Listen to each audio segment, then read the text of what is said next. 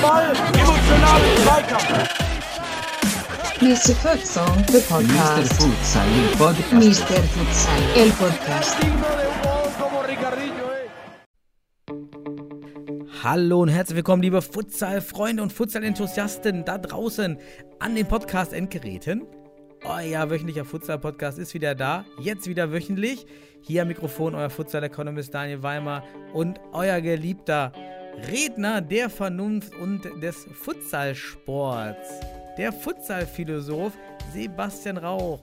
Hi Sebastian, du alter Sophist, Demagoge, keine Ahnung, welche Wörter hast du immer noch drauf? Jetzt da hast du Begriffe von mir gelernt, ne? Ja, ja. Mein Lieber. Äh, hallo Daniel und hallo alle zusammen. Ähm, nein, weder Sophist noch Demagoge. Wobei, man kann sich nicht immer ganz frei sprechen. So muss man es, wenn man ethisch reflektiert ist, ähm, auf jeden Fall sagen. Mhm. Genau, aber all diese Fachwörter aus der Philosophie, Daniel, die brauchen wir heute nicht. Ähm, ich freue mich auf ein bisschen Futsal-Talk mit dir. Ja, was gibt's denn so in der Welt des Futsals? aktuell? Tatsächlich habe ich jetzt mal ausnahmsweise gar keine so lange Liste, was aber auch gar nicht schlimm ist, denn wir könnten uns dann mal wieder Regionalligen widmen. Haben wir gar nicht mehr lange gemacht. Mhm, ja. Von daher ist es, glaube ich, gar nicht so wild, wenn wir jetzt gar nicht so viel Futsal-News haben, aber ein bisschen was kommt immer zusammen in einer Woche. Mhm. Und ja, beginnen wir, glaube ich, mit der für den Futsal bedeutsamsten, für den deutschen Futsal, und zwar die Nominierung für die Mhm. nächsten Lehrgänge, beziehungsweise auch für die Länderspiele gegen Spanien. Ja. Und da haben wir den neuen Kader. Ja. Ja, nicht den neuen Kader, den aktuellen Kader mit neuen Gesichtern, aber auch Gesichtern, wo man sich mit Sicherheit fragt, hm, wann ist denn, also wie wenig muss man in der Bundesliga spielen, um dann wirklich mal rauszufallen? Ja. Ähm, ja, was ist denn, ich überlasse dir den Vortritt. Ich weiß das, wa- warum du mir den Vortritt lässt, ist ja auch dein Verein betroffen. Ähm, nee, aber lass uns doch erstmal ähm, auf die positiven Sachen eingehen. Ähm, hier der gewählte, einer der gewählten besten Alers der aktuellen bisherigen Saison, so könnte man sagen, äh, Gianluca Alessandro vom SV Pars ist nominiert als Feldspieler, als Neu, also als Rookie, als Neu, Neuling in der Nationalmannschaft. Ähm, über den haben wir ja in der letzten Folge kurz gesprochen. Das ist auf jeden Fall cool, das freut mich.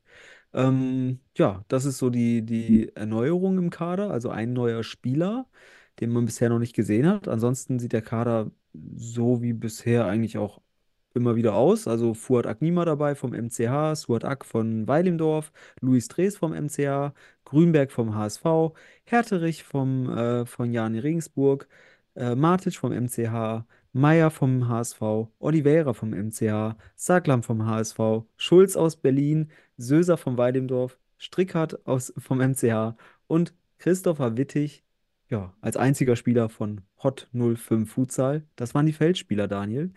Ist dir da irgendwie was aufgefallen? Vom Gehör? Nee, ich würde das auch zusammenfassen. Ähm, vielleicht das Einzige für mich ist, se- se- seit jeher, er hat ja auch nicht viele Einsatzzeiten, ist eben euer MCH-Spieler, der Vitoric Matic. Mhm. Aber es braucht halt auch Alternativen. Das ist eher so der, der Punkt. Mhm. Also ich würde, ist so ein Spieler, der jetzt für mich jetzt nicht unbedingt Nationalspielerqualität hat, aber man muss halt sagen, wir können ja auch nur die deutschen Spieler nehmen, die wir in der Bundesliga sehen. Oder im Ja. deutschen Futsal, wie auch immer.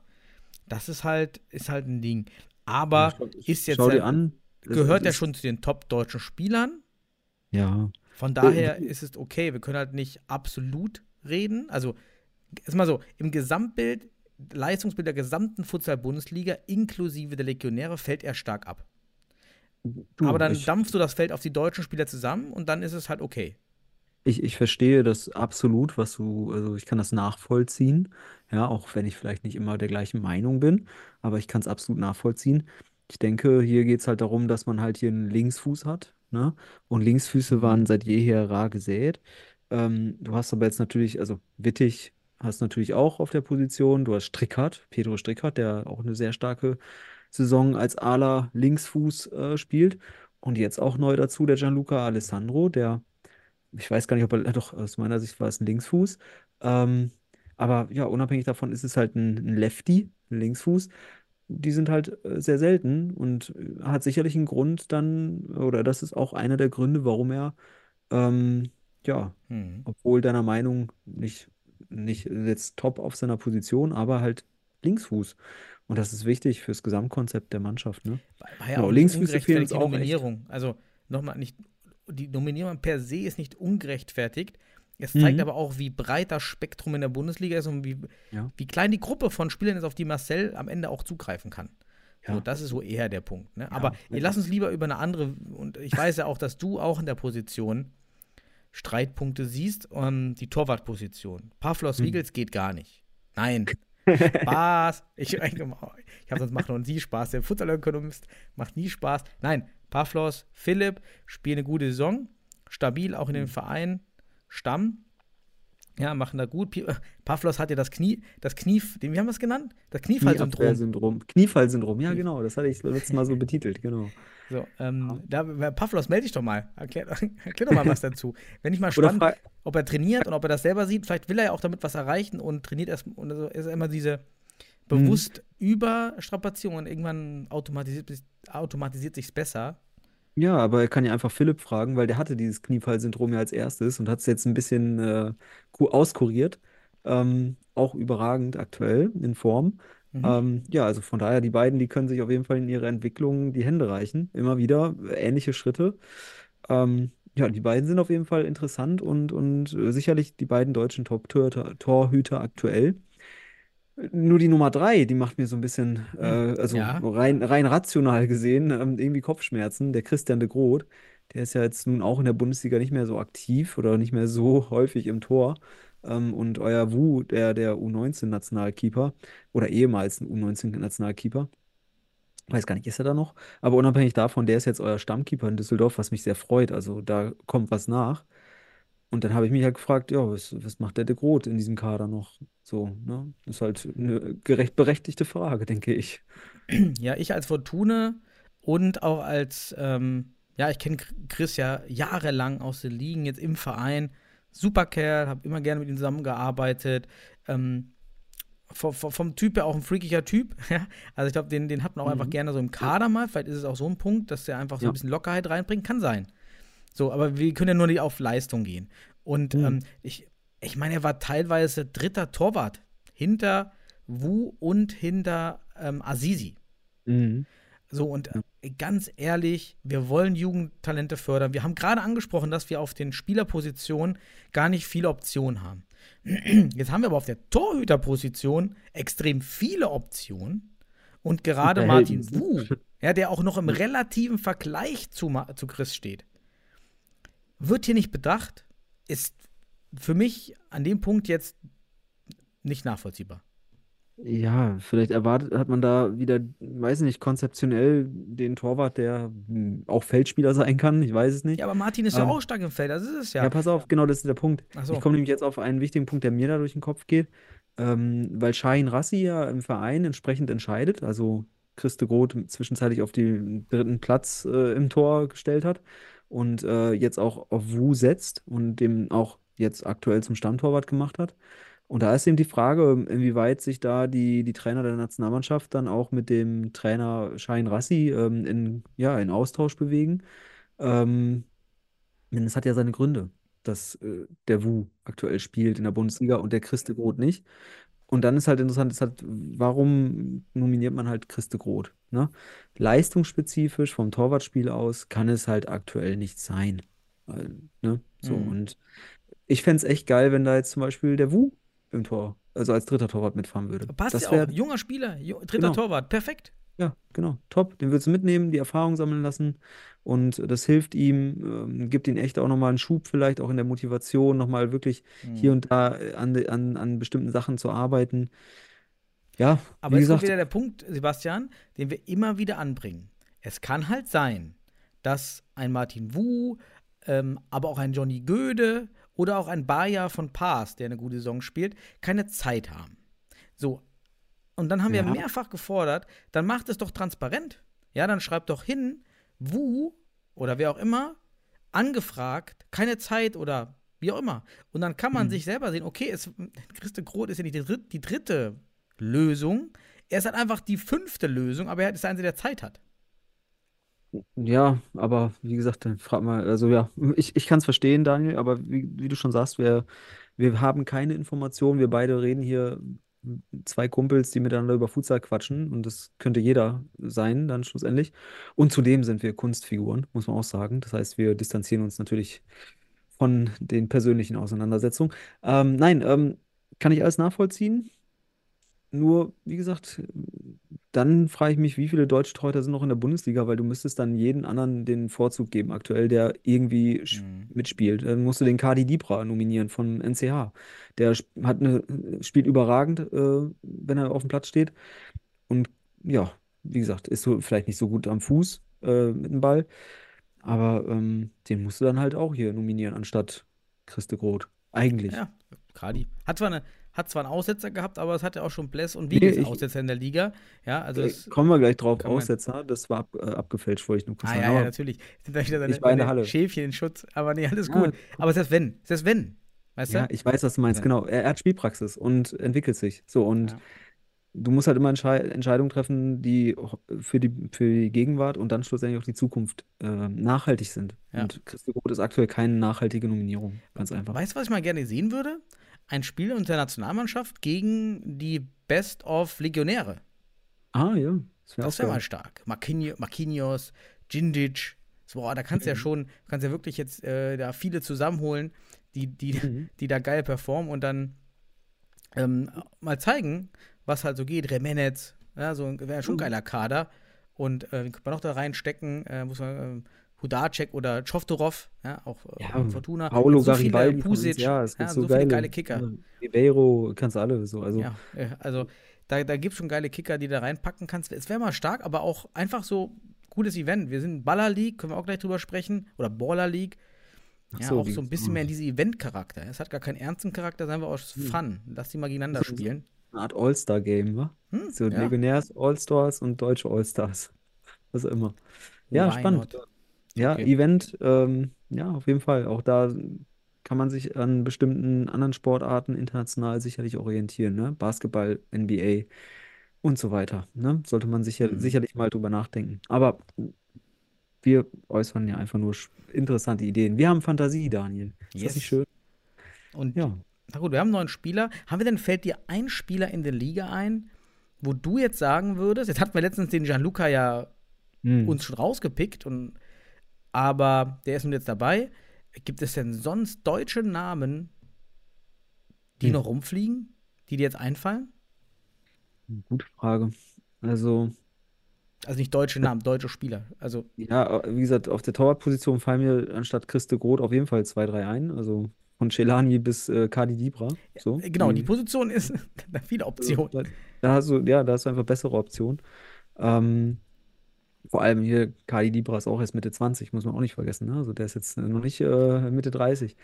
Ähm, sowas in der Art. Ähm, ja, aber bei den Feldspielern muss ich schon sagen, sehe ich da aktuell mh, keine großartigen Alternativen zu dem, was auf dem Platz steht. Ich Mhm, sehe ich schon einen sehr starken. Ich würde mich einfach zum Beispiel freuen, dass der Pedro Strickhardt jetzt Spielzeit kriegt, weil der echt äh, auch jetzt gegen, gegen Regensburg wieder sehr stark performt hat, auch ein schönes Freistoßtor gemacht hat. Ähm, das zum Beispiel, also ist ein, einer, sicherlich auch einer, der, der in der Bundesliga von Vorlagen und Toren äh, auch unter den Top 5 ist. Wei weißt du, ob sicherlich. Filatov einen deutschen Pass hat? Ah, Das weiß ich nicht. Liebe Berliner, äh, gibt uns noch Rückmeldungen. Hatten wir nicht schon letzte Woche irgendwie eine Anfrage nach irgendwas? genau. Ähm, ach nee, das war der, das war der Gianluca, aber den, den, der hat sich ja jetzt geklärt. Ja, genau, stimmt. Da wissen wir, dass er Deutscher ist. Ja, richtig. Das ging Ja, schnell. äh, einfach ja. der Marcel hat's gehört. Ja, erklär das für euch. Ich nominiere den einfach. Genau. Fanden wir gut. Nein, aber ähm, ja, liebe Berliner, sagt uns doch mal, ob der Filatov vielleicht auch äh, in zu, Deutschland äh, zu Ludgin, ja, sind auch so, so, so, sind ja schon Namen, die da sind. Reschebi, ach, jetzt, äh, der Exxon. Äh, wieder den Namen bestimmt völlig falsch ausgesprochen, ich hab's wieder vergessen. Re Wer den Recipe Podcast hört, so. sorry. Ja. Ähm, ja, also da sind ja schon ein paar Namen, die man jetzt auch mit Platz, also mit der Platzierung ja auch einfach Ja, jetzt ins Auge zwei. fassen muss. Ja, also es ist nur Fabian Schulz aus Berlin und Mhm. Pavlos Wiegels. Ähm, ja, aber wer weiß, w- was da an deutschen Spielern rumläuft. Und du musst ja auch sehen, Ähm, Leistungen haben, also auch Ergebnisse sagen nicht immer alles aus. Ja? Wir wissen ja nicht, wie viel Euphorie da aktuell auch reinspielt, aber auch hochmotivierte und euphorische Spieler in der Nationalmannschaft, die kann es auch gebrauchen. Also von daher, wenn es gut im Verein läuft, äh, hat man vielleicht da schon, eine, schon einen Zusammenhang, damit, damit es auch in der Nationalmannschaft gut läuft für den Spieler, ne? Ja. Oder? Ja, spannend. Aber wie gesagt, der Gesamtkader sieht gut aus. Ich freue mich überhaupt, äh, dass, dass, dass diese Spieler jetzt mal gegen Spanien spielen dürfen, was ja auch einfach äh, eine geile Geschichte für die Spieler ist. Ne? Also von daher, tolle Erfahrung. Ja, viel Spaß dabei. Und äh, Ja. der Kader insgesamt in Ordnung, auf jeden Fall. Also bis auf Christo Roth habe ich überhaupt keine, keine, keine Mhm. Mängel zu sehen oder zu, zu auszudrücken. Sind wir gespannt. Ja, kommen wir zum, zum nächsten Punkt hier auf meiner Liste. Ich habe es gerade angesprochen, die Baller League hatte gestern Draft. Ich habe da tatsächlich mal ein paar Minuten reingeschaut. Und zwar war das schon am Ende, also dieser Draft ging wohl drei Stunden. Also die Macher meinten dann auch, okay, hier es besteht Optimierungspotenzial in der Dauer, also nochmal zum, so wie ich das Konzept verstanden habe. Bitte korrigiere mich aus. Also, es gibt, da haben sie jetzt, keine Ahnung, 120, 200 Spieler aus Fußball, Oberliga, Regionalligen, aber auch Entertainer und Comedians und whatever, irgendwie bekannte YouTuber gemeldet. Die haben Teams übernommen, also auch Knossi hat jetzt so ein Team als Teammanager, aber auch ein Hans Ja. Sapai, also völlig gemischt, ziemlich cool ähm, oder ziemlich erfrischend, würde ich mal sagen. Und dann zieht man sich jetzt Spieler, die eben tatsächlich reale Fußballer in der Ober- oder Regionalliga oder darunter sind. Ich glaube, Ja. darüber war jetzt keiner dabei. Und dann draftet man die. Der Reihe nach kann sich jeder einziehen. Äh, Michael Bowen ist wohl auch dabei, der mal, mit dem ich mal trainieren durfte mit Futsal im Tor, Modern Goalkeeping. Ähm, bin ich auch gespannt. Und dann spielt man in einem ja, irgendwie System gegeneinander, dieses Halbfeldfußball, was auch in Brasilien gezockt wird. Ich weiß gar nicht, in Deutschland haben wir dafür keinen Namen Mhm. dieses, ja, halbe Fußballfeld. Das ist ja, ich weiß gar nicht, was die Maße sind, aber in Brasilien weiß ich, habe ich ein paar Mal gezockt, wird es oft gezockt. Und genau, und Manuel Fischer war eben in diesem Draft Oh. und wurde jetzt gezogen. Ich weiß gar nicht für welches Team, weil ich da noch nicht eingeschaltet hatte. Und ich finde jetzt auch noch nichts so direkt, wo ich die ganzen Spieler irgendwie sehe. Und weil alles über Twitch läuft, auch auf dem Insta-Kanal habe ich nichts gefunden. Ähm, Ja. ja, und das war natürlich, hat super hohe Einschaltquoten. Ja, dieses ganze, klar, durch die YouTuber, ne, das, das zieht ja. Also der, was macht das, was macht der Unterschied zum Futsal? Du hast halt hier Leute involviert, die Reichweite haben. Also man hat halt mit der Baller League und auch mit der Kings League verstanden, dass du keinen guten Sport brauchst. Du brauchst nicht die Top-Sportler, um Leute anzulocken. Du brauchst nur Leute, die Leute mitbringen. Ja. Und deshalb reicht es ja auch, dass du Oberliga- und Regionalligaspieler hast und trotzdem Millionen zuschauen werden oder Hunderttausende zuschauen werden, weil die wollen halt den Knossi als Trainer sehen. ja, so. ist egal, wer da spielt. Und lernen dann diese Spieler auch kennen. Ja, und das ist natürlich jetzt für Manuel Fischer, so ein Futsalspieler, wird man hoffentlich, performt er gut, Manu, bitte perform gut, weil dann werden alle fragen so, warum ist denn der Fischer so gut? Was macht denn der da anders? Dass man da auf dieses Futsal kommt, was halt schade war in seiner, in seiner, in seinem Seiner Karte, Vita. die, ah, was? In seiner? In seiner Vita. In der Vita-Karte, die dann eingeblendet wurde, stand überhaupt nichts vom Futsal. Da stand nur diese Fußball-Erfolge. Mhm. Auch ein bisschen Ja. komisch. Ich, ich frage mich, ob das ein bewusstes, also ich denke schon, dass die Leute das bewusst äh, dort eintragen und austragen und ähm, halt auch ganz bewusst äh, den Futsal nicht benennen, weil es auch ein, eine Art Konkurrenz Nee, ist. Sebastian, glaube ich noch nicht mal. Doch, ich habe ich hab, ich hab das, äh, habituell habe ich das Gefühl, dass das so ist. So, Dass weil, man das als Konkurrenzprodukt nicht weiter pushen will. ja, weil dann googelst du es, was ist ein Futsal? So, und, oder kommst, kommt in dein Hm. Bewusstsein und auf einmal hast du so ein Kleinfeld-Konkurrenz-Problem, äh, ne? Ähm, und die sind ja, die wollen ja Ballers etablieren in gewisser Art und Weise, wollen ja Kohle damit machen. Deswegen, also, wenn ich jetzt äh, dafür verantwortlich wäre und hätte da Entscheidungsmacht und würde das wissen, würde ich schon sagen, das mit dem Futsal lassen wir lieber außen vor. Ne? Also, ähm, ja, jedes Wording hilft, also jedes an, ist ja ein Anti-Wording für die, für die Ballers League dann oder Kings League, was auch immer. Ähm, von daher, ja, aber unabhängig davon, schade, dass es nicht genannt wurde, weil, ähm, ja, vielleicht kommt es ja noch. Wir werden es dann ja sehen, beziehungsweise ich nicht, aber vielleicht schaut sich ja jemand an und berichtet davon. Felix, ich habe hier mal kurz mal gegoogelt, also Felix Lobrecht habe ich auch gesehen, höre ich ja auch so. sehr gerne den Podcast. Ähm, also wirklich aus den aktuellen Influencer-Kreisen, wirklich gute Leute mit vielen Followern, stark Mhm. gemacht, starkes Konzept. Wäre halt geil für Futsal, hätte man es mal eher entdeckt oder hätte man so einen Förderer gehabt, wie jetzt irgendwie Mats Hummels und Podolski. Tja, die hätten ja, eigentlich nur das Feld zum Futsalfeld nehmen sollen. Dann würde Futsal den maximalen Boom erfahren. Weil, ganz ehrlich, diese Baller League hat einen Nachteil zu Spanien. In Spanien ist dieses Halbfeldspiel, meine ich, wie in Brasilien auch beliebt. Bitte korrigiert mich mal, wer in Spanien öfters zockt. Also, wenn du diese Baller League siehst oder die Kings League, dann kannst du, dann sagst du, ich will dieses Halbfeld-Ding spielen. Dann kannst du das spielen. In Deutschland kannst du das nicht spielen. Das gibt es nicht. Also, du schaffst jetzt eine Basis für etwas, aus der nichts erwachsen kann, was halt weiter künstlich bleibt, weil es diese Felder gar nicht gibt. Ja, aber das ist ja auch das Ding. Es geht ja nicht darum, dass das ein Sport wird, der in der breiten Masse betrieben wird, sondern es ist ein Produkt, das schlussendlich ähm, ja, äh, saisonal platziert wird, um ein Highlight zu sein. Definitiv. Naja, das funktioniert auch so. Ja, ja. Trotzdem schade, du kannst halt, trotzdem könnte man darüber überlegen, wie kann ich dieses Event nehmen und trotzdem Breitensport induzieren. Als Nebeneffekt. Das ist zwar nicht das primäre Ziel der Veranstaltung, doch, eigentlich geht es auch Podolski und Mats Hummels schon darum, wie kann ich den Straßenfußball fördern. Aber mit dieser Baller League, schade, hätte man Futsal gemacht, würden ja dann die Futsalvereine strömen auf einmal. Hm, hm, hm. Ja. Strategisch schade, ja, weil, ähm, Futsal. ja. ja. Ja. ja, interessant. Auf jeden Fall interessant. So, dann haben wir die Baller League. Also, dann habe ich, du hast ja wirklich ausführlich referiert hier über das Landesauswahlturnier und auch die Vor- und Nachteile, Pro und Contra einer Endtabelle oder auch einem Anreizsystem durch eine Platzierung bei einem Sichtungsturnier, weil die sollte es eigentlich gar nicht geben, weil die Hm. Sichtung steht im Vordergrund und nicht die Performance. Jetzt hat aber der Berliner Fußballverband Ja. ja trotzdem einfach ähm, nachgerechnet. Moment mal, was war denn die Tabelle vom letzten Spieltag?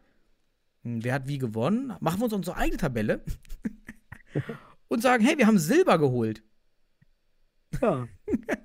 Medaille, also ja, interessant, habe ich auch gelesen. Oder wurde, wurde ja, haben wir ja schon in unserer Redaktionsgruppe dann auch kurz äh, ange. Ich glaube, Christian hat das geschickt, An- ne? Oder nee, wer, nee, wer hat das geschickt? Nee, Marlon, glaube ich, Marlon. Und Ja, dann wurde sein, ja, gesagt, wir hätten, wir hätten doch im Podcast erzählt, es gab keine Endtabelle beziehungsweise Pokal und Medaillen. Ja, alle, all das gab es nicht. Also was heißt das jetzt? Äh, Dass die Berliner äh, alternative Fakten erfinden oder Fake News gestalten? Also Richtig das Fake News. war ja. Definitionen. Ähm, ja, jeder Verband macht sein Ding daraus oder jeder Stützpunkt soll sein Ding daraus machen anscheinend. Ich habe ja auch davon berichtet. Manch einer braucht das und will das. Also, aber Berlin ist mir in der Hinsicht gar nicht negativ aufgefallen. Ich glaube, die machen das einfach nur fürs Marketing. Ähm, und ähm, haben auch geile Zocker gehabt, muss ich sagen. Mhm. Also, ist auch cool. Das- Spannend ist aber an dem Bericht, du siehst äh, an dem Bericht auch, wie viele Berliner im Futsal sind. Äh, zwei. Also du siehst an dem Bericht, da wird ja aufgeführt, wie viele Futsal-Spieler sind, also aktiv im Futsalverein sind, und das sind ganze zwei. Man erinnere mal daran, 2011 gab es 41 Teams in Berlin. Kann man immer nur wiederholen. Ja. Ähm, Ja, aber äh, zwei Spieler aus dem Kader, ähm, die, die im, im Futsal aktiv sind, Ah. haben Sil Silbermedaille geholt. Also Silber, zwei, zwei, ich weiß nicht mal, ich habe die Endtabelle nicht gesehen. Also anscheinend hat Berlin laut Punkte- und Torverhältnis irgendwie am Ende. Und das Hammes-Modell muss man auch hinterfragen, ne? Deswegen war ja schon da früher immer der, dieses Prestige-Landesturnier, Landesauswahlturnier immer auch äh, diskutabel, weil nach, nach vier, fünf Spieltagen hast du halt auch, auch nicht vielleicht die besten Mannschaften in den Top 3. So, weil du rückst ja auch dann auf Platz 2, rückst du von Platz 5 oder sowas dann auf. Also ganz komisch. Also ist aber okay, weil es ja ein Sichtungsturnier ist und die Platzierung Genau. ja eben Ja. irrelevant sein soll.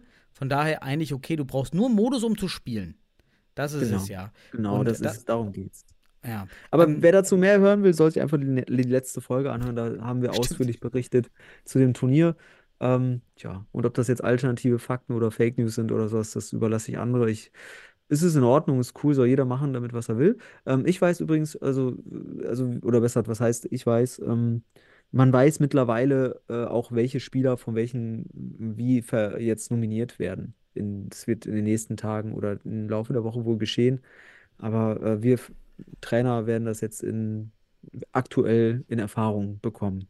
So. Mhm. Und ich bin nicht unglücklich über das, was, was, was uns gegenüber geäußert wurde oder auch meine Eindrücke, die dann da auch abgeglichen werden konnten. Ja, genau. Das dazu. Punkt. Und dann als letzte News, es war Managertagung zwischen DFB und den Futsalverein. Ich war mit in dem Meeting, Oh. findet dann immer im Frühjahr statt. Ich kann ja nicht so, ich darf ja auch nicht so viel erzählen. Da Mhm. ist er ja wieder der Maulkorb. Nee, geht ja auch in Ordnung, da sind viele mit dabei. Und ähm, was Mhm. aber trotzdem spannend war, es wurde auch noch so ein Fußball neu ähm, im Rahmen der EM ein, eine Fußballkampagne präsentiert. Ähm, Aktion Fußballzeit. Und hier gibt es auch so ein Reward-System, wo man Punkte sammeln kann für seinen Verein und ähm, da mitmachen kann. Ich habe nur, nebenbei muss ich kochen für die Kinder, deshalb habe ich das nur halb mit gelesen. Ich müsste mich jetzt mal reinlesen in diese, in diese Kampagne. Es gilt aber, das habe ich dann nochmal nachgefragt, wirklich auch explizit für Fußballvereine, äh, für Futsalabteilungen, auch Mhm. für Futsalabteilungen in größeren Vereinen, weil dort stand etwas von Amateurverein. Und Mhm. natürlich ist natürlich jetzt mit dem HSV und Fortuna und St. Pauli und ja, wir haben ja genügend, die eigentlich auf dem Papier keine Amateurvereine sind. Ja. Beziehungsweise der Basisverein schon, aber Fortuna, wir sind ein Verein, HSV ist ein Amateurverein, weil die Kapital, weil die Profis ausgegliedert sind. Jan Regensburg auch. Mhm. Ähm, Pauli und wir werden halt dann schon kritisch. Ja, und das fand ich ganz cool, einmal, dass man das so ein bisschen vorstellt. Einbettung in den Futsal-Kontext wäre noch ein bisschen besser gewesen, aber okay, es gibt dieses System für die M. Futsalvereine können da auch dran teilnehmen. Ja, muss man mal an alle Vereine, die sich da die Zeit haben dafür, ja, kann man noch mal reinschauen. Und ähm, dann wurden noch ein paar andere Dinge besprochen, unter anderem auch das Playoff-System. Da mal an dich die Frage, was findest du denn, das finde ich ja schon spannend, habe mich dann auch nicht beschäftigt und es wurde auch mal geschaut, wie machen das andere Ligen? Das Mhm. fand ich mal ganz, äh, wirklich mal nice dann, dass ähm, jemand beim DFB da mal geschaut hat, wie machen das andere Sportligen in Deutschland, aber auch andere Futsalligen im Ausland. Also Mhm. machst du erst, wenn du Best of Three hast, wie bei uns, oder Best of Five, wie verteilst du das nach Heim- und Auswärtsspiel auf Ah, das okay. bessere Team in der Hauptrunde? Also wenn du jetzt als Erstplatzierter gegen den Achtplatzierten ja bei uns spielst, aktuelle Mhm. Tabelle wäre es dann ja das Spiel Weil im Dorf gegen Fortuna Düsseldorf. Also Weilendorf spielt als erstes heim, dann müssen sie nach Ist Düsseldorf. ja die Frage, was halt besser ist. Das ist halt auch und sollte es dann indifferent bei allen. sein. äh, Ja, aber in, in Deutschland ist das ja aktuell so geplant, ne? Dass erst der erste ein Heimspiel hat, So spielen wir jetzt die Saison auch. Genau, die Genau, Saison ist eh genau. fix. Ja, Genau. Wenn ich mich, äh, also ich glaube, in Spanien wird es genauso gemacht. Also da meine ich, das auf jeden Fall zu wissen. Da beginnt man aber, ich glaube, ist das Viertelfinale mit Best of Three und dann geht es im Best of Fünf weiter. Ähm, mhm. genau, also in Spanien macht man das so. Du hattest mir da, glaube ich, du hast sogar so eine Übersicht mal gezeigt dazu. Ähm, Italien, Portugal macht es anders und das ist auch etwas, was ich zum Beispiel auch präferieren würde. Ähm, und zwar, dass es für die stärkere Mannschaft, also für den Erstplatzierten, das wäre jetzt Weilendorf, erst ein Auswärtsspiel in Düsseldorf gibt Ja, und dann genau. die entscheidenden Spiele zwei und drei zu Hause, wenn es denn ein drittes entscheidendes Spiel geben muss. Und das macht man in Portugal und in Italien so Mhm. ähm, in den Ligen. Ne? Und äh, das finde ich eigentlich auch ganz attraktiv. Ist aber die Fra Frage auch, warum. Ich fände das ganz geil, weil ich glaube, wenn man erst als stärkere Mannschaft auswärts spielt, also die sch schwächere Mannschaft erst ein Heimspiel hat, dass man hier vielleicht mehr Überraschungen beziehungsweise häufiger zu drei Partien kommt und nicht nur zu zweien. Weil wenn der Bestplatzierte im ersten Spiel zu Hause schon ganz deutlich gewinnt, ähm, dann kann es sein, dass der schwächere Gegner, also Düsseldorf, dann schon demoralisiert ist und ähm, ja, zu Hause nur noch das Ding über die Bühne bringen will, ordentlich, aber nicht mehr daran glaubt, irgendwie Oh, es kommen auch Ding weniger Zuschauer, du hast recht. Ja, ja, das auch, Andersrum ne? nicht. Genau. Der, der Underdog, ne, ist dann im zweiten Spiel, ne, ja, da ist dann auch wirklich doppelter Underdog, weil du halt dann wirklich auch im, im schon im, im, äh, ja, im, gegen die Wand, also mit dem Rücken gegen die Wand stehst. Ja, Äh, ja aber gut, im, ich sag mal, ich vergleiche es gerne mit David gegen Goliath. Und ich glaube, wenn David erst ein Heimspiel hätte, dann wäre das sicherlich interessanter.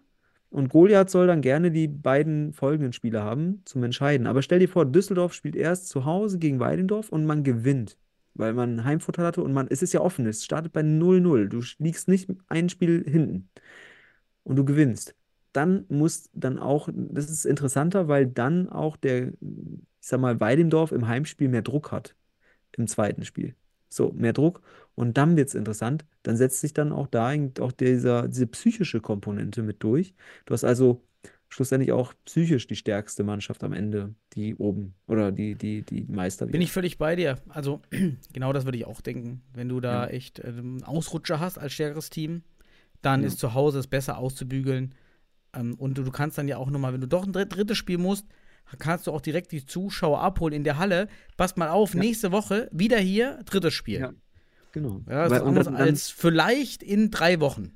Ja, das, Also, also, wie ja. gesagt, würde ich präferieren, aber auch die andere, die aktuelle Regelung macht auch irgendwie Sinn, ähm, wirkt aber einfach zu einfach. Also wirkt zu, zu, zu simpel, finde ich. Ich, ich habe auch überlegt, ich hätte das doch mal als Argument einfach nochmal eingebracht, als Überlegung, wenn Mhm. man den Vergleich mit anderen Ligen macht, fehlt für mich ein entscheidender Faktor, um zu verstehen, warum, na, ob es besser oder schlechter ist nicht, aber ob, äh, ob es den Teams egal ist, die Reihenfolge.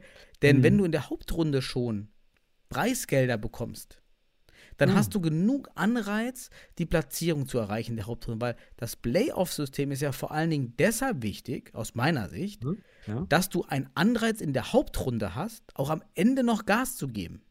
Mhm. Wenn du es halt nicht hättest, ja, dann ist halt der letzte Platz, Platz 1, 2, 3, völlig egal, völlig Wumpe. Ja. Ähm, dann lasse ich vielleicht nicht mehr meine beste Mannschaft spielen, weil ich will ja schonen und dann verzerre ich aber im Abstiegskampf total die Ergebnisse. Hm. Weil dann trete ich mit einem ganz anderen Team an. Deshalb, du brauchst ja Anreize, dass du auch in den letzten Spielen noch denselben Kader bietest wie in den ersten Spielen.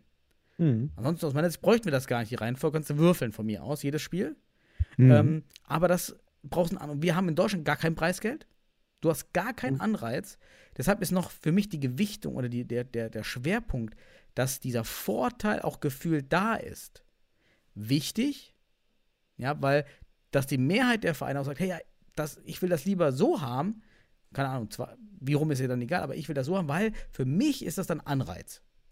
Ja, Und deshalb gebe ich da noch Gas. Wenn in der anderen Liga schon ähm, wirklich Preisgeld ausgeschüttet wird, je, je Platzierung, dann ist das wirklich vielleicht egal.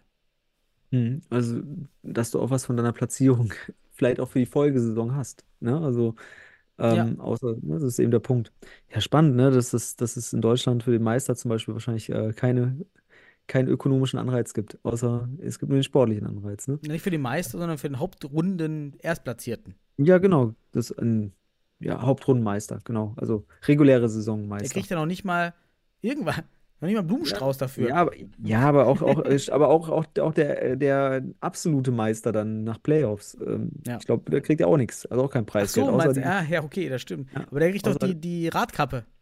Ja, aber die, die, die 20 Kilo Radkappe, die dann hochgestemmt werden muss. Also, da brauchst du einen extra ähm. Gabelstapler, der das Ding dann hochhieft. ja, ich, ich war begeistert, dass Lukas Kuhl die so, so, so stabil hochstemmt. Und äh, davor das Jahr mussten Stuttgart musste das zu zweit machen. Also von daher, ähm, nee, aber unabhängig davon interessante Gedanken, wo auch dann einfach so ein finanzieller Anreiz ähm, sicherlich ähm, interessante Effekte erzeugen könnte, ne?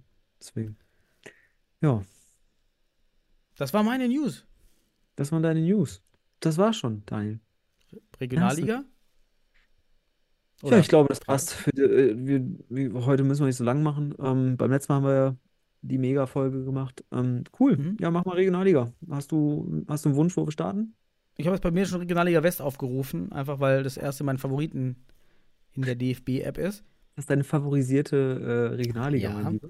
Und da hatten wir jetzt auch das Spielwochenende, tatsächlich auch den, den ersten Ja. Spieltag nach der Winterpause. Wuppertal gewinnt deutlich gegen Niederrhein-Socker. Fand ich überraschend, weil Niederrhein-Socker einen richtig guten Lauf hatte. Mhm. Dann die Futsal Panthers Köln ziehen davon 6 zu 3 sie gegen Holzpfosten Schwerte. Mhm. Und dann vielleicht das Überraschendste. Und damit ist auch für mich Gütersloh raus. ja. UFC Münster siegt 4 zu 0 gegen Gütersloh. Ich muss mal gucken, war Hakim dabei? War Hakim da? Nee. Na, siehst du, da geht's schon los. Aus- Hakim Eitan war nicht dabei. Ja, das war ja immer, wir haben immer gesagt, der, der, der ist ein riesen Bollwerk für die. War, glaube ich, immer dabei oder oft. War jetzt nicht dabei. Und ja, das war, war überraschend für mich. Was? Ja. Und vielleicht, bevor du noch kurz sagst, nur, damit führt jetzt Panthers Köln mit 16 Punkten vor Wuppertal mit 11, die ja noch ein Spiel mehr haben. Also fünf Punkte Aha. Unterschied und ein Spiel weniger für die Panthers aus Köln. Dann Niederrhein Socker mit 10 Punkten, dann schon ziemlich abgeschlagen. 9 Punkte Gütersloh. Ah, interessant. Äh, Was mir gerade nur äh, interessanterweise auffällt, ist, dass äh, einer der Schiedsrichter Juan de Cruz Pujares war. Und ich war an dem Tag, musst du wissen, ähm, am Nachmittag äh, unterwegs in Gütersloh und habe mir dort die B-Junioren, also Junioren-Hallenstadtmeisterschaft angeschaut, um zu sichten für die U19.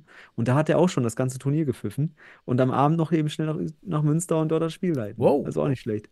Also die Futsal-Schiedsrichter muss man jetzt hier, wie sagt man das auf Englisch, Shoutout an die, an die Futsal-Schiedsrichter, ähm, zumindest hier Juan, was die leisten, ne? Aktuell, immer wieder. Fahrten in den Landesverbänden. Also ich glaube, das wird auch zu wenig gewertschätzt. Äh, Futsal-Schiedsrichter vor allem in Regionalliga und Landesverbandsebene, wie viel Aufwand die äh, auf sich nehmen, um, um diesen Sport dort auch mitzugestalten. Und in der Hinsicht, das fällt mir gerade auf und sollte man gerade mal in den, ins Bewusstsein der, der Zuhörer und Zuhörerinnen bringen, dass die total wichtig sind und äh, ja, einfach auch einen super Job machen, unabhängig davon, ob es eine Fehlentscheidung gibt oder was auch immer. Wir können dankbar sein. Also danke, liebe Futsal-Schiedsrichter da draußen. So, von meiner Seite aus. So, das war mein Kommentar dazu. Schöner Kommentar, wichtig. Ja, wir meckern dazu viel. Wir dürfen nicht vergessen, die haben oftmals selbst kein Futsal gespielt und trotzdem machen sie das. Ja. Ja, also geil. Cool. Äh, und, und zur sportlichen Situation, ähm, ich sag ganz hart, äh, Köln ist doch durch, oder? Die sind noch durch. Guck dir das mal an. Also Wuppertal hatte einen Lauf, aber ist jetzt auch noch mit einem Spiel mehr und fünf Punkte hinten und der Rest hat mehr als sechs Punkte Abstand. Äh, Niederrhein Soccer sechs und danach äh, einfach, ne? Münster könnte jetzt noch auf, oh, auf, auf, guck dir mal Münster an, das wird noch interessant. Oh, das, guck dir mal Münster an Die haben noch zwei Spiele weniger, ne? Zwei Spiele weniger, setz mal sechs mal sechs Punkte drauf, dann sind die bei Oh, 15. stimmt, wenn die jetzt vielleicht doch noch ein paar neue Leute ranziehen und, Und dann noch äh, Preußen Münster wechseln. Und dann noch, also jetzt, die haben wir sicherlich noch ein Spiel gegen die Futsal Panthers Köln. Gewinnen die das und dann gewinnen die ihr, ihre oh, Nachspiel, Nachholspiele sind die Erster. Daniel. Uh, Noch ist äh, Köln nicht durch. Also Münster lauert. Mit minus zwei Toren auch noch, aber mit, mit neun Punkten bist du schon eine große Nummer. Und wir müssen nochmal für alle nochmal wiederholen, es gibt keinen Absteiger in dieser Liga, weil der Real Münster und SC Kroatia Mülheim vorher Zurückgezogen. Ja. zurückgezogen haben. Ja, aber äh, das ist gerade geil. Also, dass Münster Mhm. hier mit fünf Spielen und neun Punkten, minus zwei Toren zwar, aber punktetechnisch mit direktem Duell äh, Köln überziehen, äh, überholen können. Muss man gerade gucken auf, auf Staffelspielplan, ähm, ob die, ob die überhaupt noch gegeneinander spielen, weil das wäre gerade eine geile Info. Also ich gehe davon aus, dass sie noch gegeneinander spielen, weil die Liga ist ja so krass fehlkonstruiert vom Spieltag. Ähm, ja, aber äh, ne, ich kann das gerade nicht aufrufen anscheinend, aber unabhängig davon, Münster lauert und ist noch in Schlagweite. Aber der Rest glaube ich nicht mehr. Der Rest ist raus. Das wäre so mein, meine Einschätzung. Mhm. Münster und Köln, die machen's. Einer von den beiden. Passt. Ähm, So. Passt. Bei mir als Nächste nächstes ist jetzt die Regionalliga Nordost. Nehmen wir unsere, knüpfen wir so uns vor. Die elfte, die elfte Variante, Mhm. kann man sagen. So. Und dann, willst du, dann liest du vor. Ja, nicht Antritt Gast, äh, und zwar Atletico Berlin bei Blumenstadt United, nicht angetreten. Ähm, das ist schade. Ähm, aber es gab Spiele äh, am Wochenende. CFC Hertha gewinnt 7 zu 0 gegen UFK Potsdam. Carl Zeiss Jena äh, gewinnt dann am Sonntag gegen Kroatia Berlin mit 15 zu 1. Das ist auch mein Ergebnis. Ne? Kroatia Berlin, oh, das ist auch so letzte Saison noch immer irgendwie oben mit dabei und ah, ich weiß nicht, was da in Berlin abgeht. Das ist sehr viel Fluktuation anscheinend. Ähm, und dann hier Borussia Dresden gegen den ersten FC Frankfurt verlieren zu Hause gegen Frankfurt äh, an der Oder 2 zu 4. Und Frankfurt an der Oder, das ist ja hier der U19-Stützpunkt, ne? So, das waren ja die, die am Ende die meisten Punkte hatten. So, die haben, man könnte sagen, wenn da von Spieler dabei waren, die hatten Rückenwind vom Stützpunktturnier. Und ähm, tja, haben Borussia Dresden auswärts mit 4 zu 2 besiegt. Ist, ist, ist Vorne an der, Sch- achso, Ja, sag bitte? mal. Ja, dann sag. Erzähl. Äh, Vorne an der Spitze der Tabelle CFC Hertha mit 24 Punkten nach 10 Spielen. Karl Zeiss Jena direkt dahinter mit äh, nur Torverhältnis schlechter, auch 10 Spiele. Ja, und Blumstadt United könnte auch noch auf 24 Punkte kommen. Also wir haben drei Mannschaften, die aktuell punktgleich Mhm. sein könnten. Voll spannend, die Liga. Spannend, auf jeden Fall. Ja, cool. Hoffen wir, dass TFC Hertha, wir haben das Insolvenzproblem dort, dass die da nicht mit reingezogen werden. Dann Mhm. bleibt es da spannend, ja? Okay. Cool. Ja, so. Bitte, du kannst So, weiter. Regionalliga Nord, ich glaube, da waren noch keine Spiele. Dritter, zweiter. Oh, da Ja, geht es erst am dritten, zweiten weiter. Also da war nix. Okay, Überraschung.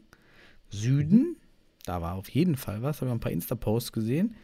Von, genau, Beton Boys. 6 zu 3 gegen 1860 München. Recht knapp, finde ich, für die Beton Boys.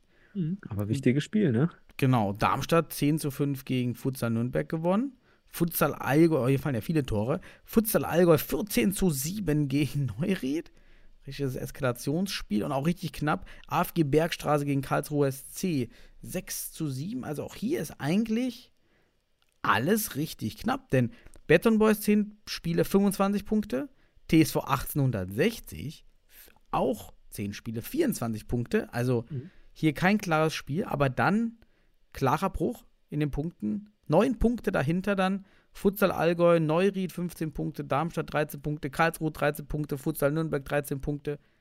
Wahnsinn. Das ist hier richtig in der Mitte zusammen. Nur hinten, weil im Dorf ist schon abgestiegen und AFG Bergstraße und Ingolstadt werden wohl den Mhm. Absteiger ausmachen, wohl AFG Bergstadt noch gar keinen Punkt. Ja. Also das war es dann wohl schon. Ja, aber vorne kann man wohl sagen, Tendenz geht in die Richtung, dass ein Münchner Team ähm, das erste Mal Regionalligameister wird. Ne? Es gab sonst bisher noch keine Münchner Meisterschaft in der Regionalliga Süd, wenn ich mich recht erinnere bisher. Ähm, ansonsten bitte aufklären, Ja. habe ich nicht in Erinnerung. Ja, aber Beton Boys gewinnen das Spitzenspiel und setzen sich, also gehen an oder ziehen an 1860 vorbei und sind nun Tabellenführer. Spannend und ja, wie gesagt, sind ja noch ein paar Spiele, aber hm, das war ein wichtiges Spiel, der Sieg von Beton Man Boys. sieht auch Das bei, wichtig. bei 1860 München, das ist jetzt auch eine richtig kroatische Truppe. Hm. Also Ja, da ist na- wirklich auch viele Balkan-Kicker. Also daher auch, auch natürlich dann gegen Beton Boys. War sozusagen doppeltes Heimspiel dann, so ungefähr. Deshalb kommt auch die Qualität da jetzt bei 1860 München nicht schlecht. Wenn die beiden sich zusammentun, dann finde ich mal ein Riesenteam. Und bei Karlsruhe ganz witzig, da ist noch mal, wir hatten noch mal den längsten Futsalnamen. Ähm, wir hatten, ich weiß nicht mehr, wer es aus Hamburg, glaube ich. Mit ein, in einem Namen zusammen, aber jetzt haben wir hier, also glaube ich, den längsten Namen insgesamt. Beim Karlsruher C, der Torwart. Ja, ich- Mohamed ich seh's mir. Ibrahim Eliset Mohamed Abandonada. Nee, Abonada. Ach so, Mega. okay. Also, der passt ja die, in die Zeile rein. Ich, ich sehe zum Beispiel gar nicht den ganzen Namen, muss ich ehrlich gestehen. Aber wenn ich ihn aufrufe, sehe ich den ganzen Namen. Dann sehe ich da Stark, Mohamed ey. Ibrahim El Said Moha- Mohamed Abonada, genau. Krass, hast du recht. Also viel länger war es noch nicht bisher. Also das, ich kann mich jetzt an keinen längeren Namen erinnern. Da haben wir ihn. Ja. Karlsruher SC, Torwart. Cool. Ja, schön.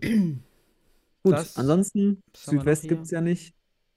Also, das Ja, war's. Hier Niederrheinliga nochmal, so als letzter, als letzter so Abbinder. Abbinden. Ja, was haben wir da noch? Ähm, ist ja so ein bisschen noch, danach kommt die einzigste Liga mit dreien, der einzige Verband mit drei Ligen. Da gab es natürlich auch eine Überraschung, weil Matek Mörs ist ja immer vorne wegmarschiert. Aber die haben jetzt 21 zu 3 gegen GSV Düsseldorf, gegen die Gehörlosen verloren, die mal einen ziemlich guten Ticker auch dabei haben. Ähm, und der da seit Jahren, das ist der ähm, Tobias Berg, wirklich ein richtig guter Kicker seit Jahren da. Ähm, und Matek Moors, ja, da völlig in die Räder gekommen. Ja, aber da ist halt GSV Düsseldorf steigt wahrscheinlich in die Regionalliga auf. Ähm, ja, da ist jetzt ähm, auch viel offen. Und die Frauen, doch Frauenregionalliga, da war auch irgendwie eine Eskalation, weil ganz Okay. viel abgesagt. Genau, Ach, die- 16.12. da war schon viel Ausfall, 13.01. Nee, abgesagt. Düsseldorf, wir gegen Münster ist abgesagt worden. Und ähm, dann GTSV Essen gewinnt die Damen gegen Futsal Panthers Köln Damen. Okay. Mhm. Futsal Panthers Köln Damen ist ja gerade letzter. Na gut, Hm. waren nur drei Spiele. Aber ja. das war auch schon mal anders. Das war tatsächlich schon mal anders. Da hast du recht. Also die waren ja letztes Jahr noch mit äh, Münster Mhm. äh, Kopf an Kopf. Ne? Also, huh, spannend. Aber wie gesagt, das ist ja eine Liga, die auch Fluktuation und ähm, ja, noch, äh, noch, noch größer schreiben muss als Stabilität aktuell. So ist das eben. So ist das. Ja. Ja, Daniel. Bundesliga. Bundesliga. Es waren ja viele klare Ergebnisse. Ich habe gar nicht so viel jetzt aufgeschrieben, muss ich sagen, außer mal so den, grob, den, den, den groben Überblick und vielleicht ein, zwei Highlight-Tore. Okay. Ja, äh, erzähl du oder fang du gerne an. Welches Spiel ist, steht ganz oben? Hot gegen St. Pauli laut meiner Liste. Was mir aufgefallen ist direkt als erstes, könnte ein Rekordspieltag der Zuschauer sein, wenn wir das HSV-Pauli-Spiel vor Mhm. einem Jahr weglassen. Denn wir hatten tatsächlich Hot Pauli 257 Zuschauer, MCH 337 Zuschauer, Pars 150 Zuschauer, Liria 457 und beim HSV auch 234, weil sonst waren immer mal so zwei Ausreißer mit 60 dabei. Gar nicht. Also man müsste mal zusammenrechnen, das könnte hier wirklich ein Spieltagsrekord sein. Müsste ich mal, müssen wir mal alles zusammenrechnen. Auf jeden Fall Ja, gut, muss man echt sagen. Gemäß offizieller Daten. So kann man es sagen. Ne? Ja, okay, gut. Ja. Ja, weil du weißt ja nicht, also ich, ich zumindest bildergemäß, äh, ne? Ich, ich war nur in Bielefeld, da war voll die Halle. Ja, aber ähm, ansonsten war ich in keiner anderen Halle und von daher freut mich, freut es mich zu hören, dass so viele Zuschauer da waren. Äh, und das am ersten Spieltag im Neujahr. Das heißt, irgendwas muss im, über Weihnachten passiert sein, Daniel. Entweder haben die Vereine Mhm. gut, gut Werbung gemacht, waren bei Hallenturnieren unterwegs oder sowas. Ja, oder man hat äh, mal wieder nach Corona langsam wieder so Bock auf Hallenfußball. So, und dann, Hoffentlich bleibt das, ja, hast recht. Ja, wäre cool. Wäre cool. Ja, Ja, erstes Spiel hier, Hot gegen Pauli, 7 zu 1. Richtig Ui. deutlich. Sehr gute Stimmung. Trommler, Trompeten, war alles da, fand ich äh, stark. Mhm. Allgemeine Sicht, Dudek hat noch richtig viel rausgeholt. Der alte Hase im Tor hat mir ein bisschen leid getan. Ja. Jerimev wirkte gar nicht fit. Ähm, Okay. War immer ein Stabilisierungsfaktor bei Pauli, aber Entschuldigung, ähm, hat dann echt langsam, hat auch ein paar echt Zweikämpfe verloren, Stellungsfehler. War ein bisschen Mhm. überraschend, dass er so der Schwachpunkt dabei bei einigen Toren war. Mehr sehen wir ja nicht in den Highlights. Ja, und ähm, oft, oft, oft auch sehr hastige Attacken von Pauli in den Ball rein. Klar, und dann Mhm. ziehen halt die Hotkicker halt weg. Mhm. Ja, das ist dann schwer und ich habe zwei Tore rausgesucht. Einmal Wittig, das 6 zu 1. Sehr sehenswert, Mhm. weil Wittig bekommt als Aal, als Pivot den Ball, dreht sich richtig schnell rum, weil eben Jeremie viel zu weit weg ist.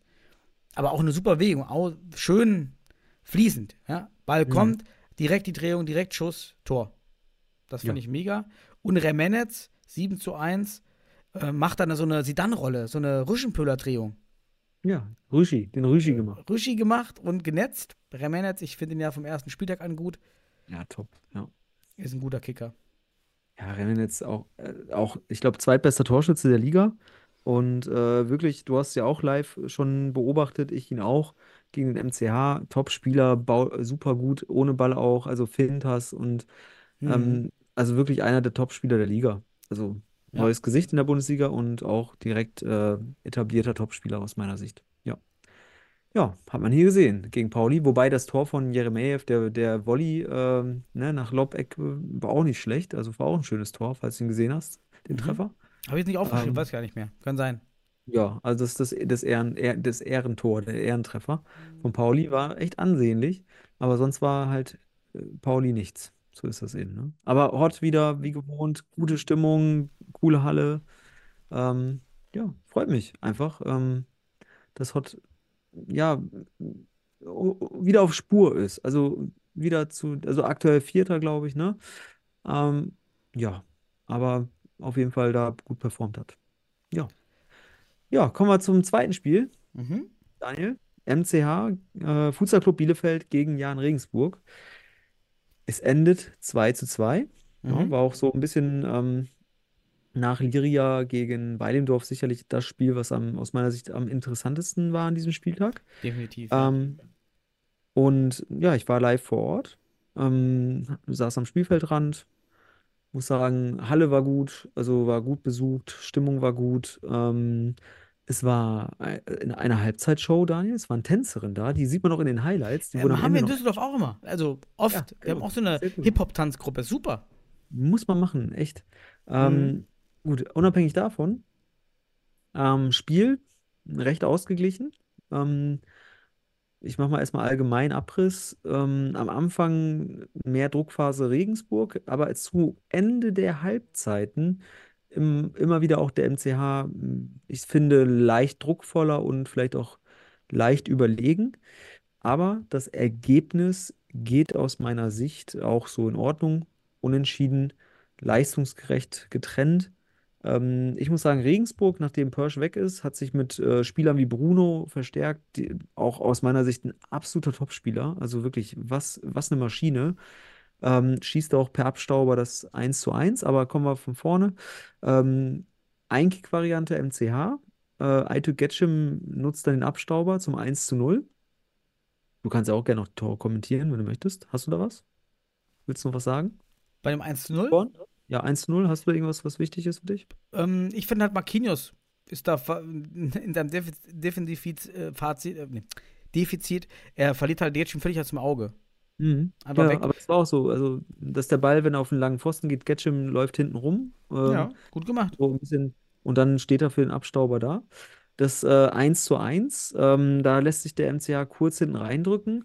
Dann kommt ein Fernschuss, der abgefälscht ist, den Kadi Libra noch gerade so irgendwie mit dem Fuß irgendwie parieren kann. Aber der Nachschuss, da ist er chancenlos, da steht Bruno richtig, macht das 1 zu 1. Aus meiner Sicht geht es auch äh, dann gerechtermaßen mit Unentschieden in die Halbzeit. Es gab aber auch noch, also wahnsinnig, wahnsinnig große Torchancen für den MCH. Einmal ähm, entscheiden die Schiedsrichter auf Ecke, während aber Regensburg schon mit allem Mann nach vorne gelaufen ist. Und dann steht da äh, Pau, also Paulo Garibaldi blank vor, vor, vor, vor Raoul und haut das Ding übers Tor, anstatt das Ding einfach reinzuschieben. Also wirklich, Eckball ähm, auf einmal sch- schnell ausgeführt. Regensburg läuft, läuft nach vorne und der steht im 6 Meter 1 zu 1 und der Torwart steht auch auf der Linie und der schießt ihn rüber. Hätte das 2-1 sein dürfen. Es gab noch einen Lattenknaller. Ähm, so dass der NCH natürlich von den Chancen vielleicht leichtes Übergewicht hatte in der ersten Halbzeit, aber Spielanteile fand ich recht ausgeglichen. Zweite Halbzeit, MCH kommt gut raus, aber dann äh, im Spielaufbau zu hast, hast, hastisch, nein, zu, zu hektisch, könnte man sagen. Ähm, zu viel Hast gehabt. Ähm, ja, und da Ballverlust und dann Marquinhos wunderbar mit einer Körperdrehung haut er drauf und der geht daneben wahrscheinlich, wenn der Ball nicht abgefälscht oder ins Tor buxiert wird von Pedro Strickhardt, der leider dann da ein Eigentor macht. Und äh, ja, das 1 zu 2. Aber ging weiter. MCH hat einfach weiter, also auch weiter Gas gegeben und macht dann verdientermaßen, weil davor schon etliche Chancen waren, verdientermaßen Maßen durch einen Freistoß von Pedro Strickhardt, ein direkt verwandelter Freistoß, äh, das 2 zu 2. Und zu dem Freistoß muss man natürlich sagen, da kann ich dich jetzt mal einfach mal hier an Bord holen. Wie findest du dort den Torwart und die Mauer? Das musst du mir mal sagen. Hast du es gesehen? Ja, ich habe den Highlight gesehen, aber ich habe hier auch stehen, ich kann es nicht einschätzen, weil ich die Hälfte nicht sehe. Also die, die genau. Kamera war ja, geht jetzt in den Hallen ja nicht immer, dass man alles sieht. Und, aber hier Mhm. halt wirklich schon, ich weiß gar nicht, ob es ein, ob es ein Einkick war, ob es ein Es Freistoß war ein Freistoß. Es von außen. war ein direkter Freistoß oder hat er dann noch Ja, abgelegt? genau. Also ich weiß, ich Nee, konnte ein nicht sehen, direkter ist. Freistoß. Direkter Freistoß so äh, kurz vor der Außenlinie. Okay, na gut, wenn das auch noch direkt Auf- möglich auf ist. Also ich habe 15 hier schon stehen, Guimares, äh, Guimares steht halt einfach völlig falsch. Ähm, aber das, wenn er sogar noch weiß, dass es direkt ist, dann ist es ja noch absurder, wo er da steht.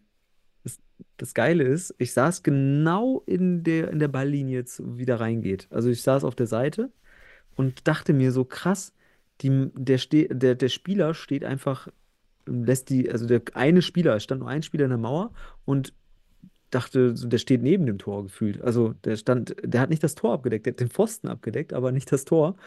Und ähm, das hat Strickhardt gesehen und haut ihn einfach knallhart unten rein und Mhm. ähm, ja, und Raoul kommt da nicht mehr hin. Ähm, steht auch ein bisschen komisch, wie gesagt. Aber das auch in der Situation, dass da die Mauer mit einem Mann platziert wird, das finde ich halt auch interessant.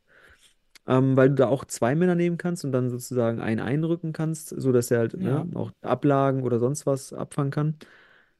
Ja, spannend, die Mauerposition dort. Aber Strickhardt nutzt es aus, macht das 2-2 und dann war es nochmal ein Hin und Her.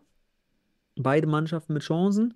Äh, und in der letzten Sekunde noch ein langer Abwurf von Kadi Dibra und Kopfball von Garibaldi und den hält äh, Raoul da noch. Also auch nochmal eine Riesenchance in der letzten Sekunde. Also war ein geiles Spiel, hat Spaß gemacht, war auf jeden Fall Werbung für den Futsal. Äh, der Event hat gepasst, der MCH hat ein gutes Heimspiel abgeliefert, finde ich. Und äh, ja, aber insgesamt muss ich sagen, vom Sportlichen her absolut äh, pari. Also kann man so unterschreiben. Beide Mannschaften ähm, sind, sind sicherlich mit dem Punkt nicht unzufrieden. Gleichzeitig kann ich mir auch vorstellen, dass beide Mannschaften sicherlich auch der ein oder anderen Torchance hinterher weinen, weil man hätte hier gewinnen können, beide Mannschaften, der MCA sicherlich auch. So, also cool. Aber eins muss ich auch noch sagen, mein Eindruck zu Regensburg ist, dass die mit diesem Kader, ich habe es ja auch gegen Weilendorf nochmal mir angeschaut, auch im Vorlauf nochmal. Hm, Erste Halbzeit fand ich auch gar nicht so schlecht von denen. Zweite Halbzeit ist- Weile- Weilendorf einfach, es ist einfach die Übermannschaft aktuell. Ähm, aber Regensburg für mich mit diesem Kader, den die haben, sicherlich Top 3. Also, die sind wieder ein Kandidat fürs Finale, wenn die gut Ja, gelost die werden. Brase sind halt echt schon gut. Einfach alle, alleine Ja. Marquinhos performt gut, dieser Bruno scheint ja auch gut zu sein. Also, Ja. ja, da kommt ja schon noch einiges. Außer, äh, Nachteil ist halt Gimaresch. Ich habe ihn ja auch noch aufgeschrieben bei diesem Tor, bei diesem Freischusstor. Ja. Er fällt ja wieder wie ähm, Judo-Training Training für Ü70-Jährige. ja, der, der, der fällt da so richtig plump, bla, Plumpsack.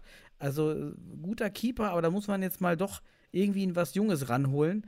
Denn äh, Ja. das, das, das blockiert die noch am, am jetzt doch schon oft, Regensburg. Ja, Gimaresch lebt von passivem Verhalten. Also, dass er schnell vom Ball ist und sich dann mehr oder Mhm. weniger durch Fläche, aber Fernschüsse, vor allem schnell in die Ecke oder sowas flach, da sieht er nicht immer so gut aus, weil er eben dann in seiner Passivität verharrt und nicht schnell genug ist. Also ihm fehlt die Beinabwehr zum Beispiel, der Grätschritt oder sowas, das fehlt ihm grundsätzlich erstmal auch in dem Moment. Und mit den Händen kommst du dann nicht mehr runter, ne? Und er steht auch immer grundsätzlich sehr tief. Naja, äh, unabhängig davon, ähm, ein, ein Novum gab es noch, Daniel. Oh. Lukas Krul, der war mindestens 10 Minuten draußen. Das ist ein Novum, weil wir wissen, der spielt sonst äh, 35, 38 Minuten. Der war mindestens 10 Minuten draußen, ähm, weil auch der breite Kader von Regensburg vorhanden war. Also die haben ja, sind ja relativ breit aufgestellt. Ne? Und der Bruno und so weiter, die neuen Spieler, sind auch alle topfit. Also zumindest haben sie einen fitten Eindruck gemacht. Ähm, ähm, ja, und unabhängig davon ähm, sah man, also ist mir aufgefallen einfach, ja, der, der, der Krul, der ist auf einmal auf der Bank häufiger. So, ist auch mal eine Neuigkeit. Also, das ist auf jeden Fall überraschend. Die Kinderspieler hat er komplett durchgespielt. Also, Ja, ja, das ich auch. stimmt. Das ist wohl dann doch ein Novum, ja. Genau. Ja, aber die Jungs lernen in Regensburg in der Hinsicht wahrscheinlich und ähm, müssen das auch alles auf die Platte bringen. Und aus meiner Sicht Regensburg sehr stark insgesamt vom fußballerischen Potenzial. Der MCH auch, muss ich auch sagen. Also war ein Top-Spiel. Ähm, aber ich finde, der, dass Regensburg äh, sicherlich mit dem Kader noch ein paar Plätze hochsteigen könnte. Also Mhm. das geht.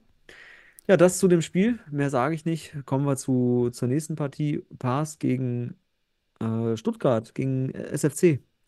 9-2. Ja, Ja, dazu sage ich nicht mehr, weil gab keinen Live-Ticker. Sorry, bin ich raus. ja, äh, ich habe mir auch nicht viel angeschaut. Also bei so einem Ergebnis, mh, ja, Pass mit ein paar schönen Toren. Aber da muss ich jetzt auch nicht groß kommentieren. Ähm, ich schließe mich heute deiner Meinung an, ohne Live-Ticker. Äh, Ja, ohne okay. Live-Ticker kein, keine, keine Show hier. Nee, ähm, dann das vermeintliche Topspiel. Mhm. Erster äh, gegen Zweiter oder Zweiter gegen Erster. Der FC Liria aus Berlin gegen den TSV Weilendorf. Es endet 3 zu 7. Und äh, ja, Weilendorf eigentlich recht ungefährdet in Berlin. Führt schnell 3-0, also in der ersten Halbzeit 3 zu 0 und schnell 2-0 geführt. Ähm, wirklich schöne Tore, muss man auch sagen. Man kann natürlich über, ich, ich muss auch sagen, hier und da mal darüber sprechen, wie Pavlos agiert, aber da will ich jetzt nicht äh, diskutieren. Das sollst du als, als äh, Torwart-affiner Experte ähm, mir erzählen. Ähm, ja, aber ungefährdet aus meiner Sicht. Also immer mit drei Toren Abstand, einmal kurz 3-1, aber dann wieder 4-1 und dann wieder schnell 5-2, 6-2, 7-2. Ja, und dann am Ende noch ein 10 Meter kassiert, aber gut. Also Weilendorf marschiert, muss man einfach so sagen. Ungefährdet in Berlin. Und, und marschieren, Und- da fällt mir das 0 zu 3 ein, gegen wie Suat Ak. Unnachahmlich auf links durchgeht.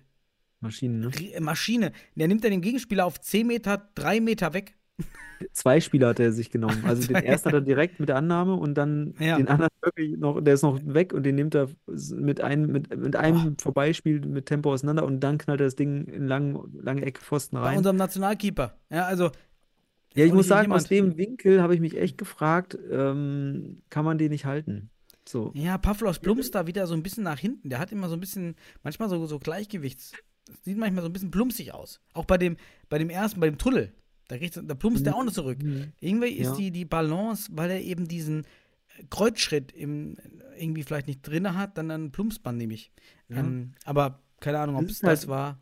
Ja, wie gesagt, das ist ja auch etwas, was wir bei Philipp Pless schon beobachtet hatten in der Vergangenheit, dass in seiner Entwicklung auf einmal diese, diese Techniken nicht immer automatisch kommen. Also es kommt dann eher automatisch der Kniefall und nicht, das, nicht der, der Kreuzschritt. Und das sieht man jetzt auch so ein bisschen bei Pavlos, dass der Kreuzschritt in bestimmten Momenten nicht äh, standardmäßig kommt. Ne? Wie beim Tunnel zum Beispiel. Geht alles schneller, aber der Ball wird mit der Seite gespielt und ähm, war jetzt auch kein, kein 120 km/h Schuss. Ähm, da ist halt die Frage, muss er nicht sogar, weil der Ball quergelegt wird, da schon im Kreuzschritt mit einem Schritt sozusagen stehen, sodass in der Hinsicht, glaube ich, wäre es das linke Knie gewesen, einfach runtergeht und den Ball äh, Mhm. blockt. So, ne? machen, genau. Ja. Das wäre zum Beispiel eine saubere Technik. Ähm, die kommt nicht. Deswegen habe ich auch mich gefragt im Spiel, was kann Pavlos in Topform hier noch retten? So, und hier sieht für mich so bei ein, zwei Toren sieht er unglücklich aus. Also, ne? So. Aber es ist halt immer noch in der Entwicklung. Ne? Wie, wie Philipp. Und das finde ich cool. Die sind ja auch nicht mehr die allerjüngsten, Daniel, und machen trotzdem noch Entwicklungsschritte. Das ist halt auch so ein geiles Ding, einfach um zu sehen, äh, wenn du Bock hast und motiviert bist, du wirst dich dein Leben lang äh, entwickeln können. Und solange du körperlich fit bist, entwickelst du dich auch eben von der Technik und Taktik. Das finde ich einfach gut bei den Torhütern aktuell. Also da sieht man einfach, dass das sind zwei Top-Torhüter, die mit dem, was sie als Voraussetzung haben, einfach das Optimale rausholen. Also Pavlos und Philipp, die holen das Optimale raus, was du als deutscher Torwart rausholen kannst mit der Erfahrung, die du nur haben kannst in Deutschland. Ne? Also in der Hinsicht ist das, sind das Mängel, die eigentlich normal sind für eine gute Entwicklung, die man bei Pavlos sieht und bei Philipp auch gesehen hatte in der Vergangenheit. Auf der anderen Seite muss man sagen, macht Philipp hier wieder, also zumindest den Highlights entsprechend, überragendes Spiel, weil es gab ja keinen Livestream in Berlin, aber den Highlights entsprechend auch wieder ein überragendes Spiel. Also aus meiner Sicht hält er auch wieder nahezu alles, was man halten kann, was man in den Highlights sehen kann. Ne? Gut, aber erzähl du mehr zu dem Spiel. Hast du noch was? Das war's. Vielleicht noch das 1 zu 3 Strutkin, dieser Lob über Bless. Fand ich äh, echt nice. Fand sah gut aus. Eine, Und Johnny Göde war halt im Kasten, fand ich schön. Irgendwie beim 7 Meter, bei dem 6 Meter habe ich ihn gesehen. Dann noch, war er noch, glaube ich, noch länger drin. ja, Äh, fand ich cool. Er ist noch da und ja. Ein, ein Tor muss ich noch hervorheben. Und zwar war es, glaube ich, das 2 zu 0 von Ribeiro.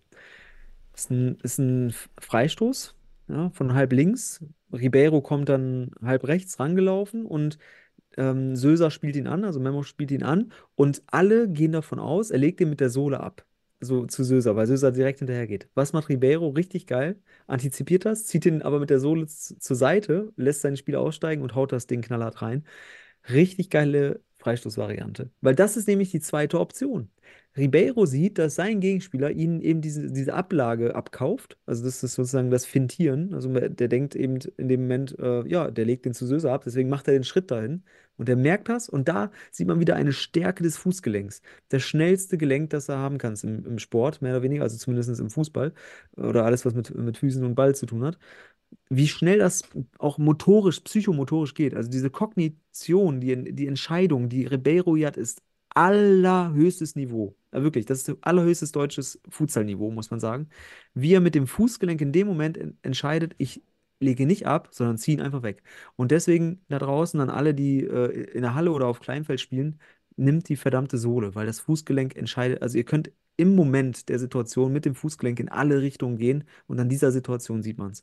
Richtig geiles Tor von Ribeiro, muss ich hervorheben, aus, aus Trainersicht vielleicht ist, oder aus Trainingssicht oder was auch immer, Futsal-Liebhaberei. Ähm, Ist ja auch, ist auch brutal, was der, was der, was, was Wallendorf auf der Platte hat. Da ist der Ribeiro, da ist es auch noch der Gingic da. Ja, Söse Ack, also Ja. ist schon brutal, Und äh, so einen Mann da Wenn du wüsstest, an wen die alles noch dran sind für die nächste Saison schon. Ne? haben. Oh, wow, wow, wow, wow. Also ich weiß.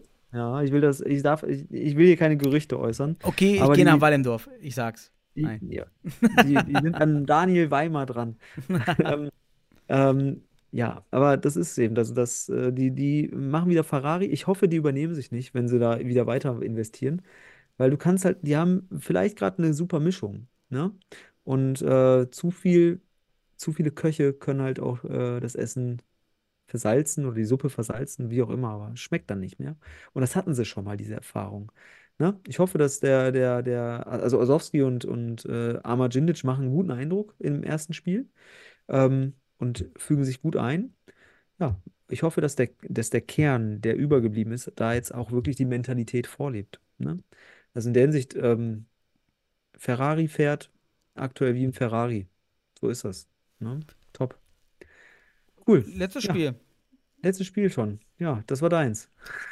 Mainz HSV, Fortuna 7 zu 3 und mir fällt einfach nur ein, ja, der HSV dominiert halt maximal das Spiel. Ja. War, war schon verrückt, ähm, gespickt von ziemlich guten Angriffen und Konterspielen vom HSV, aber halt auch wirklich von individuellen Fehlern bei uns, bei Fortuna. Wir hatten einen Ja. neuen Spieler bei Wesley Hayes aus, aus den Niederlanden oder Belgien, Mhm. noch geholt von Schein. Ähm, es gab auch einen neuen Keeper da beim HSV. Äh, Oh. Michel Moro habe ich gesehen. Auf der, auf der Bank Ersatz für Jalle. Aber ja, Ja, der war schon im Tor. Der war auch schon, der war schon. Ja, war schon drin, ne? Okay, ja, ja. Als Namen Jalle weg war, war der sogar im Tor. Ich glaube in Hohenstein. Echt? Ich Was weiß nicht? Hohenstein war oder. Okay, dann, Doch, da stand er schon im Tor. okay, ja, Ja. sorry. Dann, ähm, ja, ich, das war einfach dominierend. War stark gemacht von dem HSV. Geiles Futsal, Feuerwerk, gute Stimmung in der Halle. Muss man echt sagen. Respekt. Ich habe mir noch das Tor 3 von Neves rausgeholt, denn da holt er sich den Ball in der Mitte von Schoftorov, der nun auch echt noch mit seiner Erfahrung ein richtig Spitzenspieler ist, nimmt den den Mhm. Ball da ab, macht dann noch zweimal Ballrolle, einmal gegen den Fixo, ich weiß gar nicht, Ja. wer da Fixo stand, ähm, und dann auch noch Ja. gegen Martin Wu, der auch wieder ziemlich äh, gute Paraden gezeigt hat, aber diesmal auch ein, zwei Schwächen. Und Mhm. äh, macht aber, und deshalb komme ich zum 6 zu 3, Martin Wu macht den Krot-Style und macht da vorne die Bude am, am zweiten Pfosten. Also der Mhm. kann das und der hat auch Bock darauf zu laufen, der läuft auch mal los. Also er hat dieses gut gelernt vom Chris vielleicht. Ja, einfach, Mhm. dass man sich nicht zurücknimmt, nach vorne zu gehen und das auch weiter so macht, ist natürlich äh, stark zu beobachten, wenn du es einmal lernst so und das auch in dem Team als Teamkultur kann man es ja. Ja. bezeichnen. Ja, der Torwart kann ruhig nach vorne. In anderen Teams siehst du das fast gar nicht, weil die Teamkultur nicht da ist, weil der Trainer Mhm. wahrscheinlich meckert und es gibt ja aus der Psychologie auch die Experimente, wo man dann so Affen ähm, zu einer Leiter stellt und dann äh, sagt, geht mal hoch, hoch Bananen auf der Leiter und dann sind die Affen, das ist wohl wirklich passiert, dann hoch auf die Leiter und dann gab es irgendwie Regen oder sowas. Mhm. Und dann haben die Affen gesagt, nee, geh da nicht hoch, weil die anderen wollten nicht nass werden. Und dann hat man die Affen aber ausgetauscht über die Zeit und hat dann beobachtet, dass die Affen, die dann ausgetauscht wurden, immer noch dieses Verhalten haben. Die haben die Leute Mhm. nicht auf die Leiter gelassen. Die wussten aber gar nicht mehr, warum. Die wussten einfach nur, okay, wenn ich auf die Leiter gehe, werde ich verprügelt von den anderen.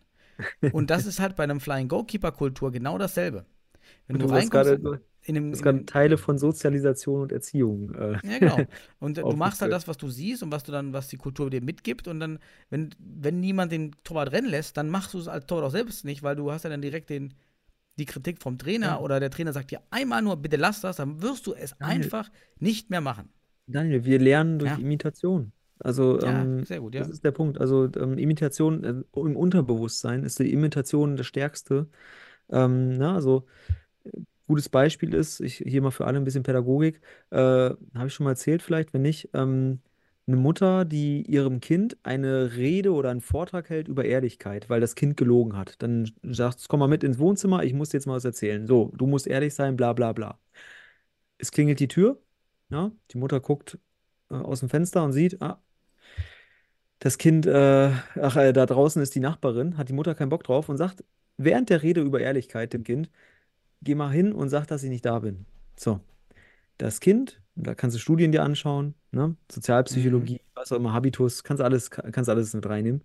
Ähm, das Kind wird in Zukunft weiter lügen, weil es einfach nur das, was es beobachtet, ähm, und das, die Handlung, äh, die, die ausgeführt wird schlussendlich, das imitiert es und das ahmt es nach. Und deswegen ist Beobachtung viel wichtiger als Reden.